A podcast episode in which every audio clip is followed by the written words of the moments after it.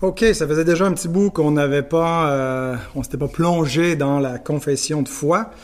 Euh, alors, euh, la dernière, dernière doctrine qu'on a étudiée, c'était au chapitre 17 sur la persévérance des saints. Alors, ça continue bien au chapitre 18 avec l'assurance du salut. Il y a une connexion logique entre les deux. On a l'assurance du salut sur la base de notre persévérance. Si on persévère pas, il n'y a pas d'assurance. Euh, la doctrine de l'assurance du salut, c'est vraiment une doctrine qui est propre euh, aux protestants. Euh, c'était une doctrine qui était explicitement niée dans la contre-réforme catholique, dans le, les canons du Concile de Trente. Euh, qui affirme qu'on peut pas avoir une certitude absolue qu'on va pas éventuellement déchoir de la grâce. Alors, à moins qu'on ait reçu une révélation euh, extraordinaire, ce qui n'est euh, probablement pas le cas. La, plupart des croyants n'ont pas cette révélation-là. Ils peuvent déchoir de la, de la grâce, ils n'ont pas la certitude qu'ils ont un salut qui est assuré. Euh, mais la même année que le, le, Concile de Trente prend fin, en 1563, paraît un des euh, catéchismes euh, chouchou de la Réforme, le catéchisme de Heidelberg, qui affirme dans sa toute première question euh, cette doctrine de l'assurance. Quelle est ton unique assurance dans la vie comme dans la mort? Et la réponse, je la citerai pas au complet, mais c'est que dans la vie comme dans la mort, j'appartiens corps et âme à Jésus-Christ. je suis délivré de la puissance du diable. J'ai l'assurance de la vie éternelle. Rien peut me séparer d'avec Dieu. Alors, je vous paraphrase un petit peu, mais cette doctrine-là, elle est affirmée chez les protestants, dans l'orthodoxie là, protestante, réformée, que euh, on peut euh, avoir l'assurance du salut quand on est sauvé véritablement. Euh, en fait, quand on est sauvé, on est sauvé pour de bon. et donc, on peut déjà se réjouir avec cette certitude. Alors, notre confession reprend les, les, thèmes de façon très classique, la, doctrine de la pas de la persévérance, de la persévérance, oui, mais de l'assurance. et on a donc au chapitre 18 quatre paragraphes euh, le premier nous présente la possibilité de l'assurance, le deuxième, le fondement de l'assurance, le troisième, l'entretien de l'assurance et le quatrième, le renouvellement de l'assurance. Et on va recouper ces deux, euh, pardon, ces quatre paragraphes en euh, deux questions. Alors la première ce soir, c'est comment distinguer la vraie assurance la vraie assurance du salut d'une fausse présomption? Et la question courte à cette réponse qu'on va tenter de développer, c'est faux, le faux croyant ne manifeste pas un réel intérêt pour Christ lui-même, tandis que l'enfant de Dieu veut non seulement être sauvé, mais grandir en connaissance et en amour de son Sauveur.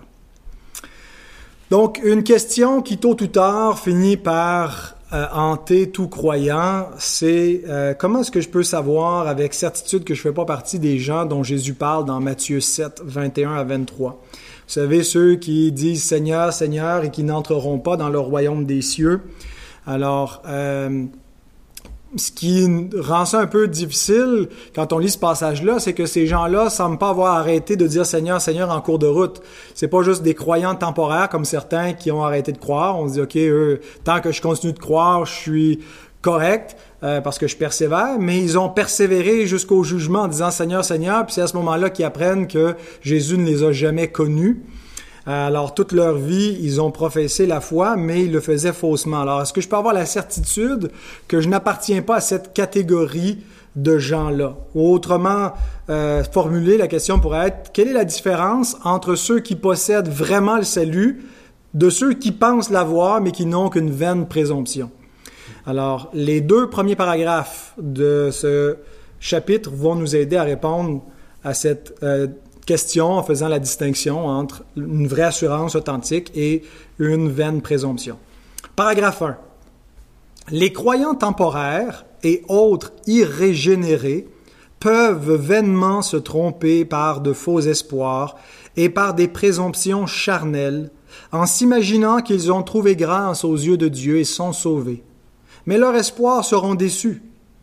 En revanche, ceux qui croient vraiment au Seigneur Jésus qui l'aime en toute sincérité et qui s'efforcent de marcher devant lui en toute bonne conscience, peuvent dès cette vie, être sûrs et certains qu'ils sont dans un état de grâce et peuvent se réjouir dans l'espérance de la gloire de Dieu. Leur espérance ne les rendra jamais confus.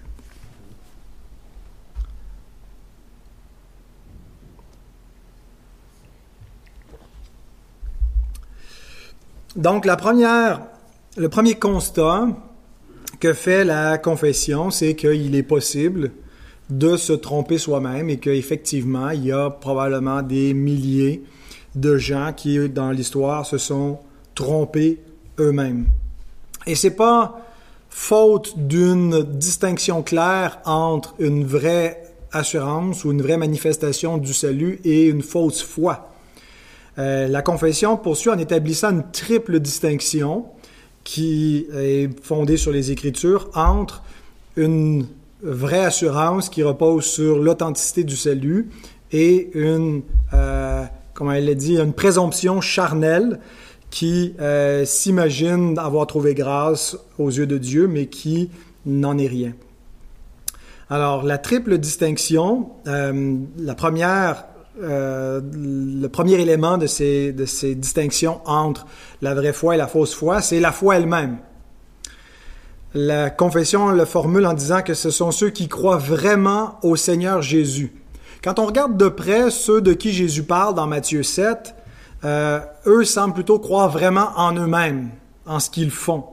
Euh, si on observe le verset 22, le plaidoyer de ces gens au jugement, plusieurs me diront en ce jour-là, Seigneur, Seigneur, n'avons-nous pas prophétisé par ton nom? N'avons-nous pas chassé des démons par ton nom? Et n'avons-nous pas fait beaucoup de miracles par ton nom?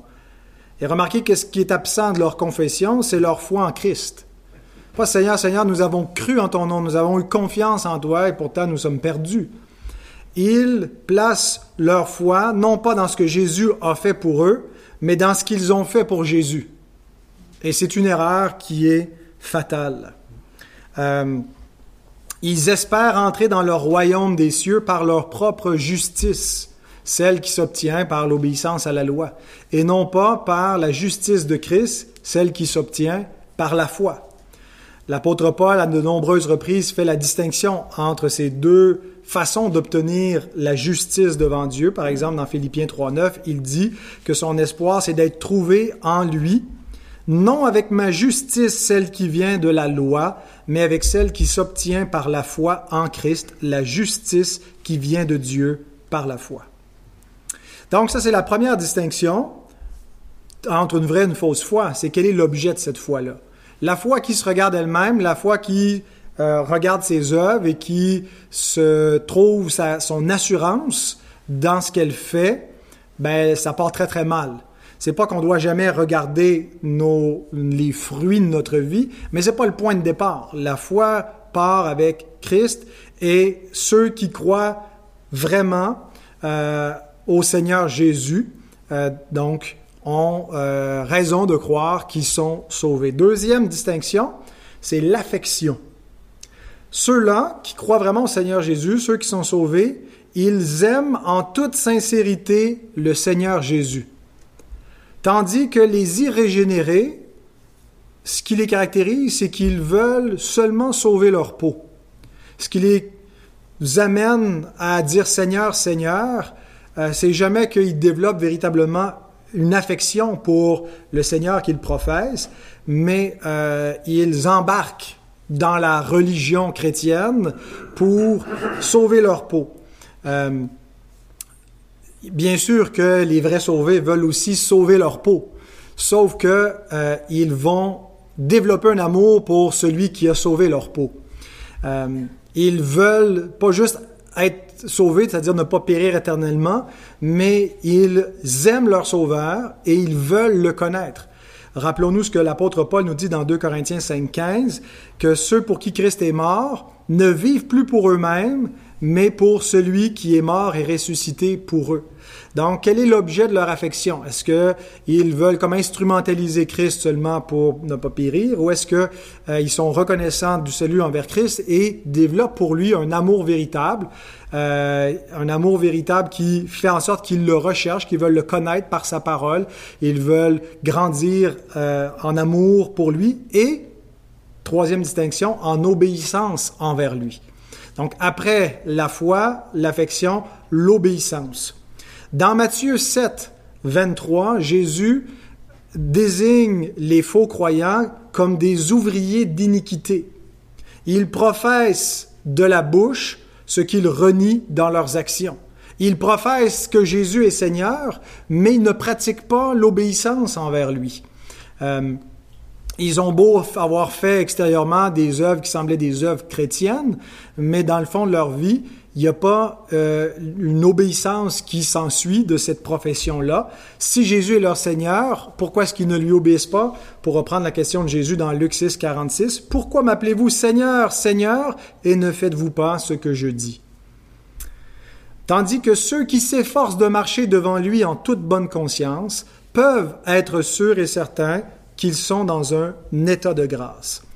Leur obéissance est imparfaite, mais euh, si elle est euh, sincère, s'ils s'efforcent de euh, lui obéir, si lorsqu'ils tombent, ils se repentent, plutôt que de chercher à dissimuler ou justifier ou cacher leur péché, bien, ils peuvent croire que cette obéissance-là procède d'un cœur nouveau et qu'elle témoigne qu'ils sont dans un état de grâce. Alors cette foi, cette affection et cette obéissance sont des évidences, une triple distinction qui démontre le salut par euh, opposition à ceux qui font seulement que professer superficiellement la foi sans posséder le salut. Donc l'espérance des méchants, nous dit la parole de Dieu, va périr, tandis que l'espérance des croyants ne trompe point. Et la confession poursuit justement en définissant ce qu'est l'espérance des croyants au paragraphe 2. Ah, on peut lire le paragraphe 2. Cette, cette certitude n'est pas une simple conjecture ou une opinion probable fondée sur un espoir douteux, mais c'est une infaillible assurance de foi fondée sur le sang et la justice de Christ révélés dans l'Évangile, et aussi sur ces preuves internes que sont les grâces de l'Esprit auxquelles les promesses sont faites, et sur le témoignage de l'Esprit d'adoption, témoignant à notre esprit que nous sommes enfants de Dieu. Cette assurance a pour fruit de maintenir le cœur humble et saint.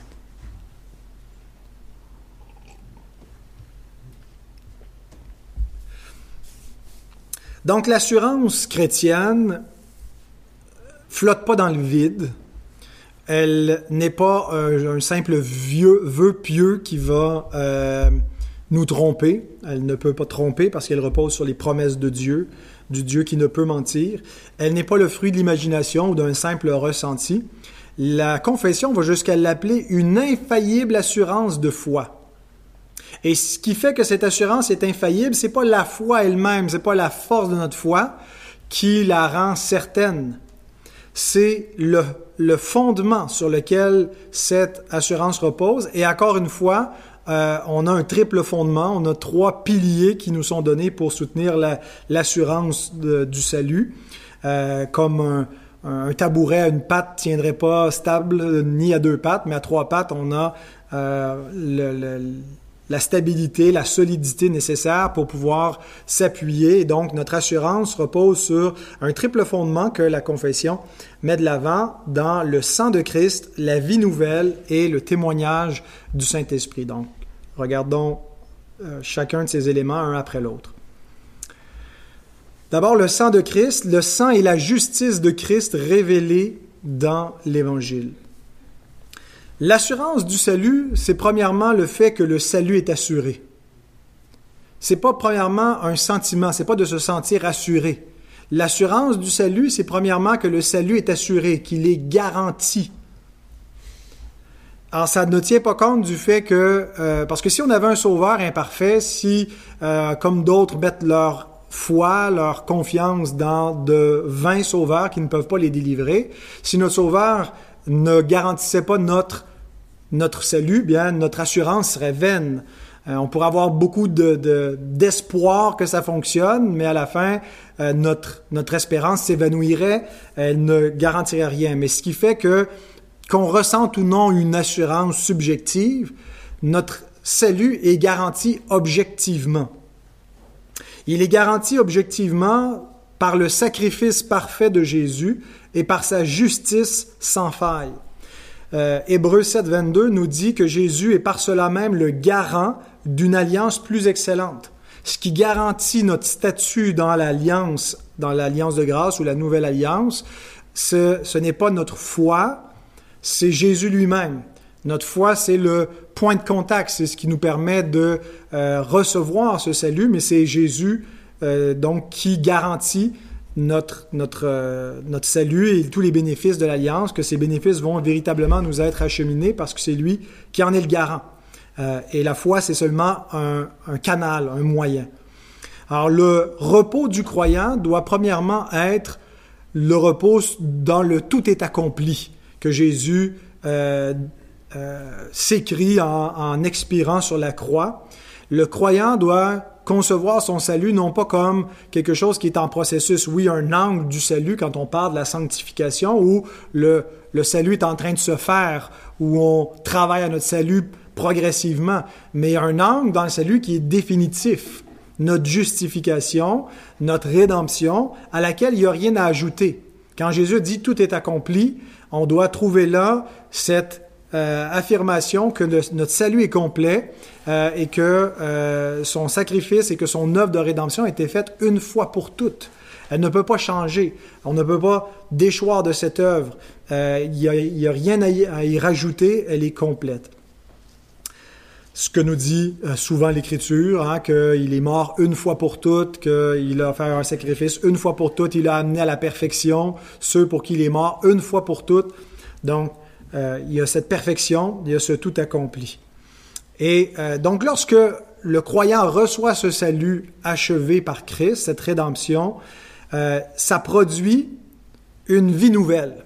Et ça, c'est le, deuxième pilier de notre assurance. Après le, le sang de Christ, c'est la vie nouvelle qui en découle, que la confession de foi appelle les preuves internes qui sont les grâces de l'Esprit auxquelles les promesses sont faites.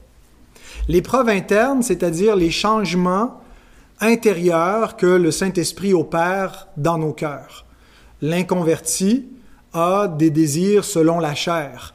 Euh, il est esclave du péché par nature, tandis que l'enfant de Dieu devient esclave de la justice. Euh, il a une nouvelle nature qui est ajoutée avec son ancienne nature qui demeure, soit dit en passant. faut pas penser que parce qu'on a encore des mauvais désirs qu'on n'est pas enfant de Dieu. Il y a encore la vieille nature qui est là, mais s'ajoute une nature nouvelle qui nous donne l'affection de l'esprit.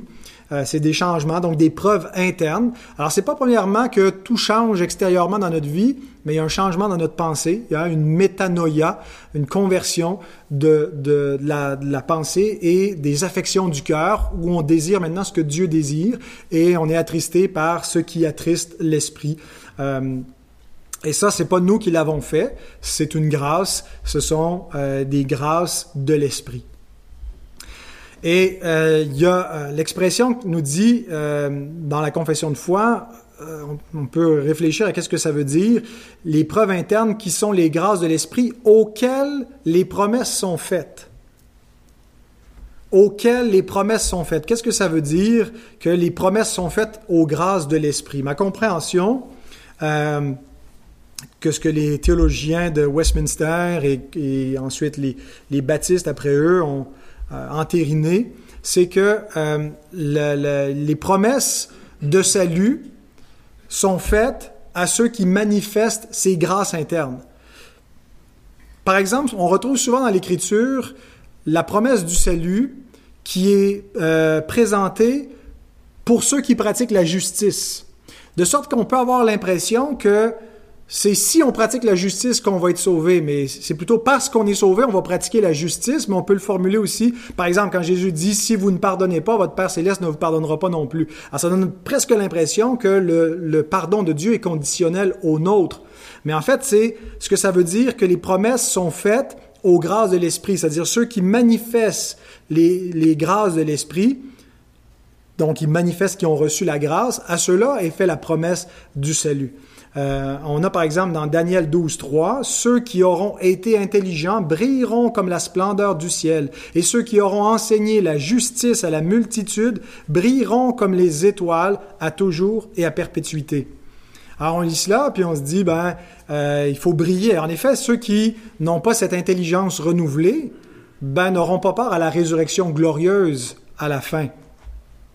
Ceux qui vont avoir part à la résurrection glorieuse, c'est ceux qui ont déjà part à la première phase de cette résurrection glorieuse, la nouvelle naissance, et elle se manifeste par une intelligence nouvelle.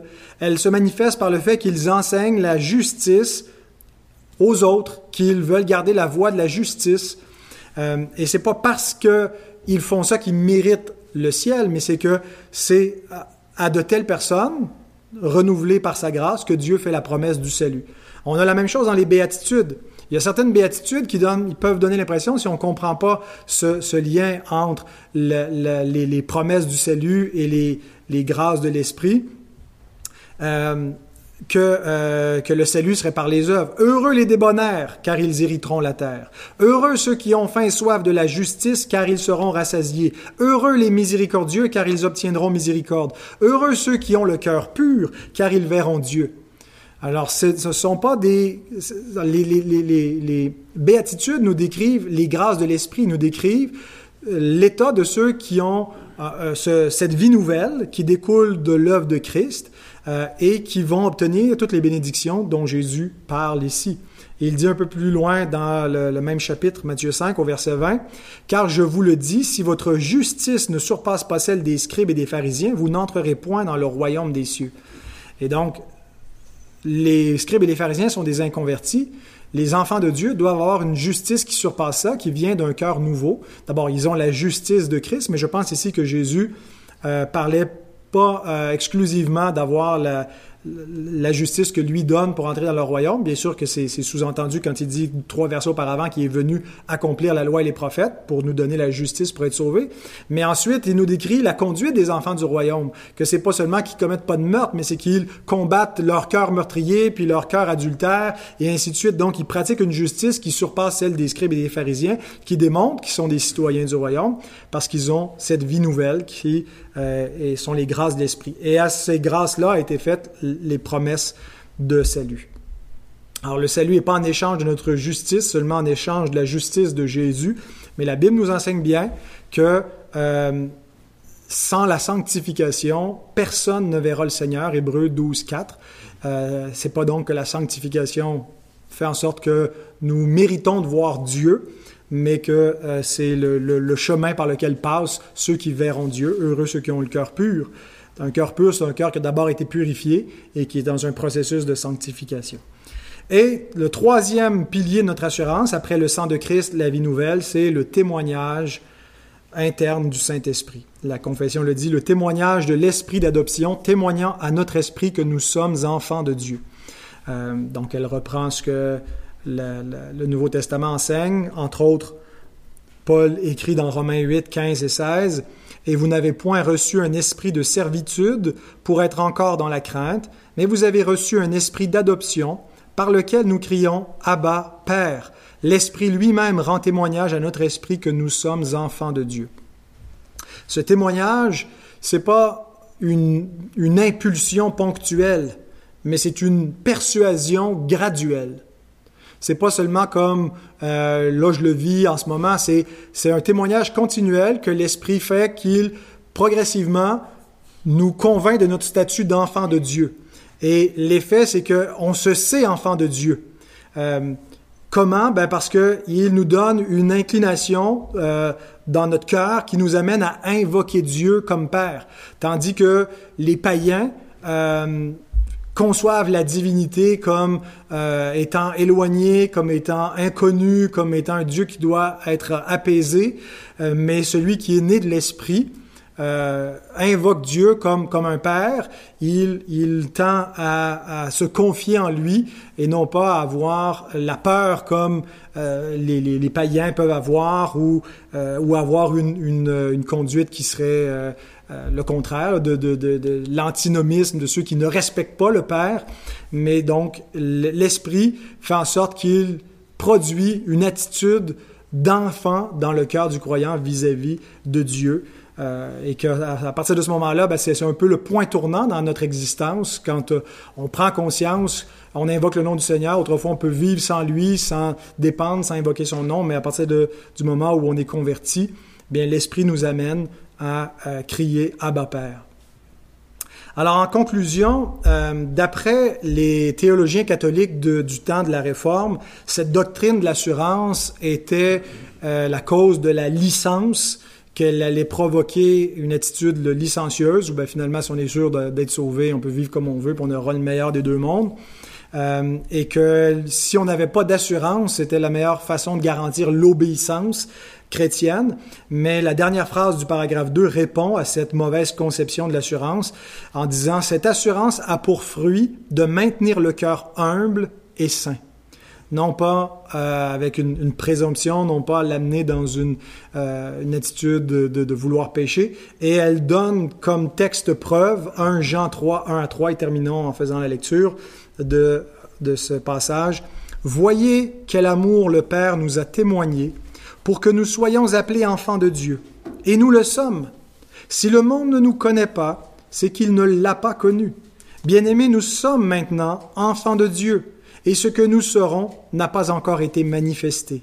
Mais nous savons que lorsqu'il paraîtra, nous serons semblables à lui, parce que nous le verrons tel qu'il est. Quiconque a cette espérance en lui se purifie comme lui-même est pur. Donc, vous voyez, Jean écrit à des gens qui ont peut-être pas la certitude d'être enfants de Dieu, mais il les euh, affirme parce qu'ils croient au Fils de Dieu, parce qu'ils obéissent au Fils de Dieu, euh, qu'ils sont enfants de Dieu. Et peut-être que le monde ne le voit pas et qu'eux-mêmes peut-être n'ont pas une certitude, mais c'est leur leur euh, statut véritablement et que en croyant et en ayant cette espérance, ça les amène pas à s'éloigner de Dieu et à vivre comme lorsqu'ils étaient enfants du diable. Au contraire, ça les amène à se purifier pour être euh, purs comme lui-même est pur.